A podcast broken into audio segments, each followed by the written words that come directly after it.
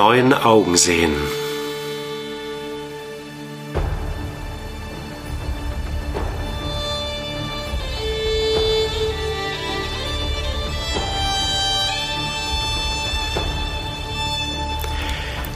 Auf der Suche nach einer Spiritualität für das 21. Jahrhundert.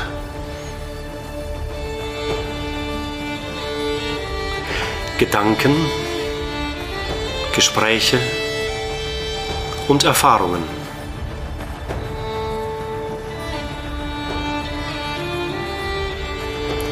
Ein Podcast mit Matthias Benziger.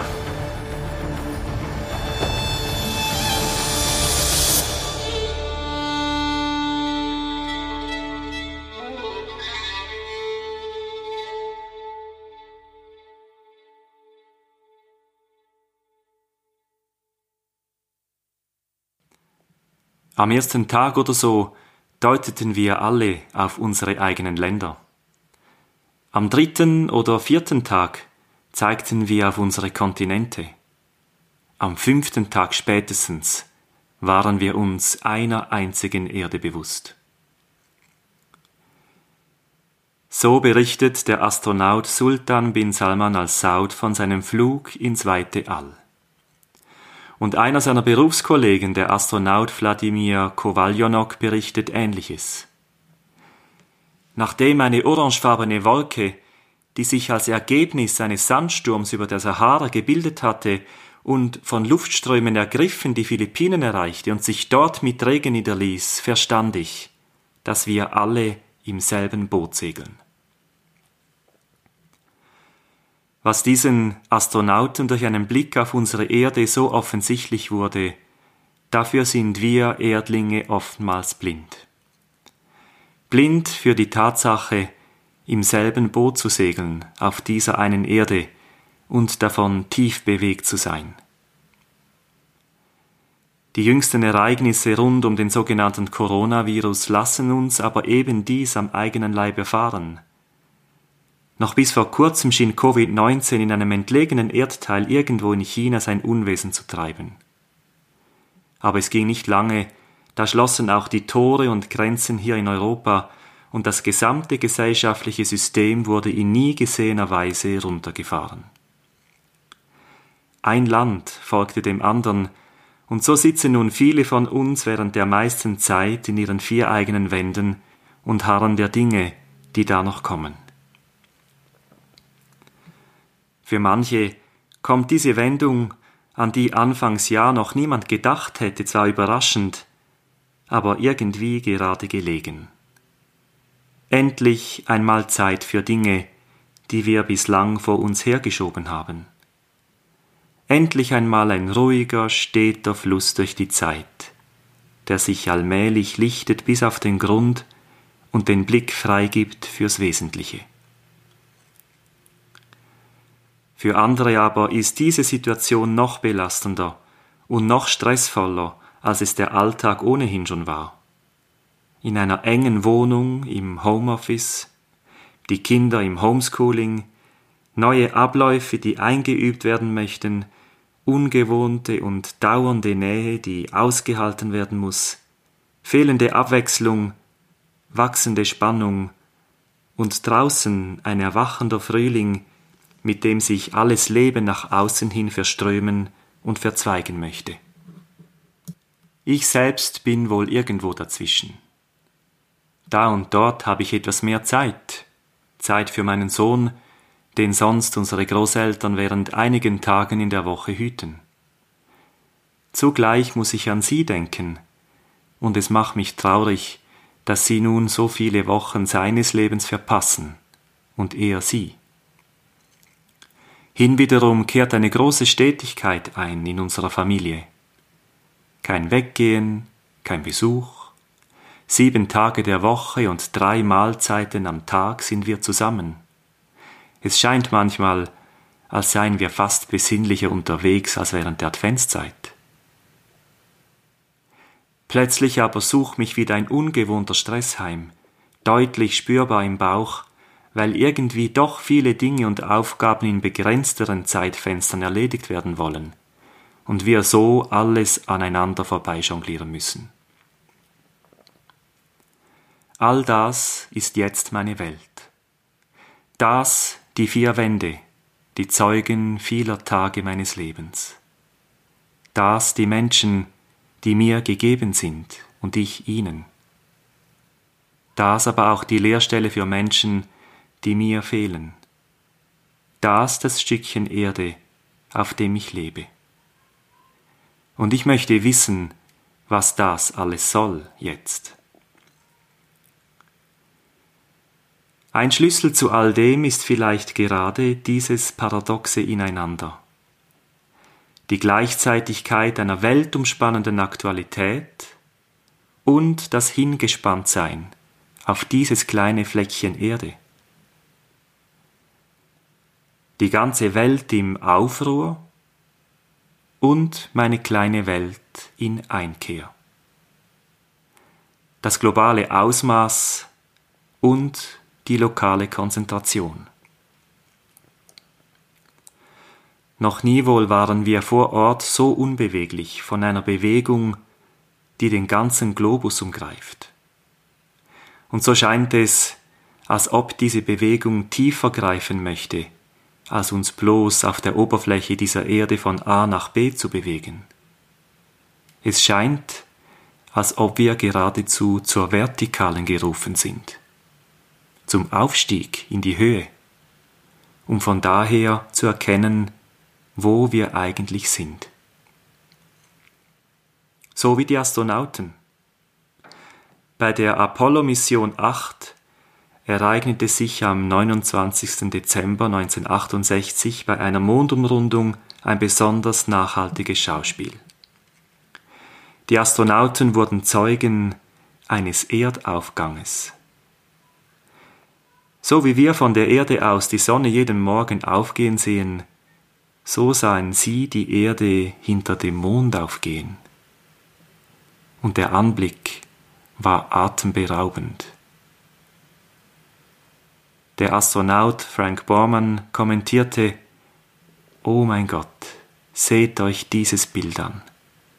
Die Erde ist im Aufgang. Wow, ist das schön. Das Foto, das hierbei entstand, wurde zu einem der meist publizierten Bilder, eine Ikone des 20. Jahrhunderts. Vielleicht deshalb, weil all dies eine tiefe Bewandtnis hat? Die Worte Die Erde ist im Aufgang oder auf Englisch Here's the Earth coming up. Man könnte es auch übersetzen mit Hier taucht die Erde auf diese Worte bezeichnen mehr als eine reine Beobachtung eines Erdaufganges. Diese Worte haben symbolische Tiefe. Denn hier, in diesem Augenblick der Geschichte, wird die Erde von Menschen erstmals mit eigenen Augen in ihrer ganzen Schönheit und Zerbrechlichkeit erblickt. Es ist dies deshalb nicht einfach ein Erdaufgang hinter dem Mond, sondern der Erdaufgang im Bewusstsein der Menschheit. Eine Bewusstwerdung also. Eine Realisierung bis tief hinein, dass wir hier wohnen. Wir alle zusammen. Hier auf dieser Erde.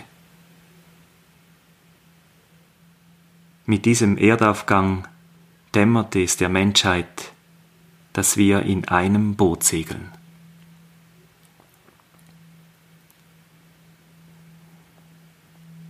In jeder Epoche gibt es ein kollektives Werk zu vollbringen, mit dem eine Vergangenheit bewältigt und neue Zukunft erschlossen wird. So zumindest sieht es der verstorbene Kulturhistoriker und Theologe Thomas Berry. In seinem Buch The Great Work, Unser Weg in die Zukunft, beschreibt er, dass unsere heutige geschichtliche Rolle und damit unsere große Aufgabe, The Great Work, darin bestehe, ein neues Verständnis des Planeten Erde zu schaffen. Die große Aufgabe heute besteht darin, unsere moderne industrielle Zivilisation, die sich so sehr auf die Ausbeutung dieser Erde spezialisiert hat, umzuwandeln in eine globale Kultur tiefer Erdgemeinschaft. eine Erdgemeinschaft, in der all die Elemente, Pflanzen, Tiere und Menschen aus allen Erdteilen nicht mehr nur eine Ansammlung von Objekten sind, über die verfügt werden kann, sondern eine Kommunion von Subjekten, das heißt eine lebendige Gemeinschaft, in der wir uns gegenseitig sehen und ehren. Damit uns dies gelänge, so Thomas Berry, bräuchten wir heute eine neue Geschichte, ich würde sagen einen neuen Mythos. Eine Geschichte, die uns also etwas über unsere Herkunft erzählt und uns in heiliges Staunen versetzt. Eine Geschichte auch, die uns eine Vision an die Hand gibt, wozu wir eigentlich hier sind und wie wir dementsprechend unser Leben gestalten sollen. Es ist dies die Geschichte der Erde selbst. Jene Erde, welche wir als eine leuchtend weiß-blaue Perle im unendlich großen All zu Gesicht bekommen haben. Die Geschichte dieser Erde erzählt davon, wie sich unser Universum über Milliarden von Jahren ausgebreitet hat, wie sich Sternen und Galaxien bildeten, wie Sterne wiederum explodierten und wie aus Sternenstaub Planeten wurden, und wie sich ein Planet unter ihnen in einen wunderbaren Garten verwandelte, auf dem sich leben lässt. Unsere Erde kreist in den genau richtigen Abständen zu Mond und Sonne, so dass hier die Grundlage für eines der größten Wunder aller Zeiten geschaffen wurde. Die Verwandlung eines unwirtlichen Planeten in einen Garten voll pulsierenden Lebens. Ein Leben, so spektakulär es auch war, zunächst in den einfachen Dimensionen von Einzellern begann. Nach und nach aber hat es sich über Millionen von Jahren verwandelt hin zu immer komplexeren Arten, bis es schließlich im Menschen zu sich selbst erwacht ist so unendlich weit und wüst der Kosmos auch erscheinen mag, hier auf dieser Erde, im menschlichen Geist, kommt dieser Kosmos zu sich selbst, wird sich seiner selbst gewahr. Dies, so Barry, sei heute unsere globale heilige Geschichte. Denn sie ist nicht einfach ein Bericht über die Materie, und ihrer zufälligen Ausbreitung. Vielmehr ist sie ein Bericht einer sich entfaltenden und unbeschreiblichen Schönheit, die so geheimnisvoll ist wie das Aufblühen von Gänseblümchen aus der dunklen Erde. Und eben da stehen wir nun, hier in unserer gegenwärtigen Situation. Da stehen wir vor all den Blümchen um uns her, die jetzt in dieser Jahreszeit so herrlich aus dem Boden wachsen, ihren Duft verströmen und unsere Herzen zum Singen bringen. Ebenso sind wir hervorgegangen aus diesem dunklen All und mit uns alles und alle auf dieser Erde. Das All ist hier präsent, das ganze Epos in einem Blümchen verdichtet. Wir müssen nicht weit weg, unsere Häuser und Gärten nicht verlassen, um dem Geheimnis unseres Daseins auf die Spur zu kommen. Diese Spur beginnt hier, gleich vor unseren Füßen. Die Umwandlung einer Industriegesellschaft, die auf Ausbeutung ausgerichtet ist, in eine Gesellschaft, die um den Wert jedes Grashalms und Blümchens, jedes Käfers und Bienchens und all der Elemente und all der Menschen um uns her weiß, diese Umwandlung beginnt in unserem Bewusstsein. Eine aus diesem Bewusstsein hervorgehende Kultur sieht mit neuen Augen auf diese Erde und sie versteht ihr Mysterium neu zu feiern. Diese Bewegung muss heute die Runde machen, rund um den Globus. Aber diese Bewegung beginnt hier, wo wir jetzt sind und wohnen. Der erste Beruf des Menschen ist nach der Bibel das Gärtnern. Adam, der Mensch, ist dazu da, den Garten zu bebauen und zu bewahren. Jener Garten, den wir wahrlich als Paradies erkennen würden, sähen wir ihn aus dem All als unbezahlbare Perle. Und auch Jesus, der Auferstandene, die Gestalt der neuen Welt, wird von Maria Magdalena zunächst mit einem Gärtner verwechselt. Vielleicht keine zufällige Verwechslung. So oder so, eine unserer grundlegendsten Aufgaben hier auf Erden ist es, eben dieser Erde Sorge zu tragen. Und vielleicht ist dies jetzt eine gute Zeit, uns hieran zu erinnern. Klar, wir sind irgendwie alle wie gebannt von dieser Corona-Krise. Alles scheint sich nur noch darum zu drehen. Die Zahlen der Wirtschaft bereiten Sorge, die Zahl der Toten macht betroffen.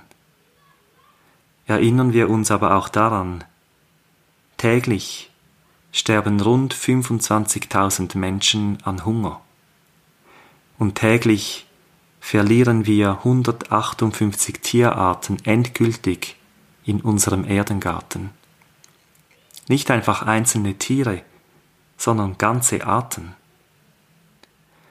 So betrachtet hätten wir schon längst einen ständigen und weltweiten Lockdown verhängen müssen, bis sich diese Zahlen dramatisch ändern. Nehmen wir also diese Corona-Zeit ernst, aber lassen wir uns nicht davon blenden. Nutzen wir die Zeit eher, einige grundsätzliche Überlegungen über unser Leben hier auf Erden anzustellen, jetzt in dieser Isolation. Claude Nicollier, der Schweizer Astronaut, sprach kürzlich im Radio über unsere Corona-bedingte Situation der Isolation und davon, wie die Astronauten geübt seien, in Isolation und auf engem Raum zu leben. Was also rät er uns? Nebst Sport und Bewegung empfiehlt er, auch Kultur zu betreiben.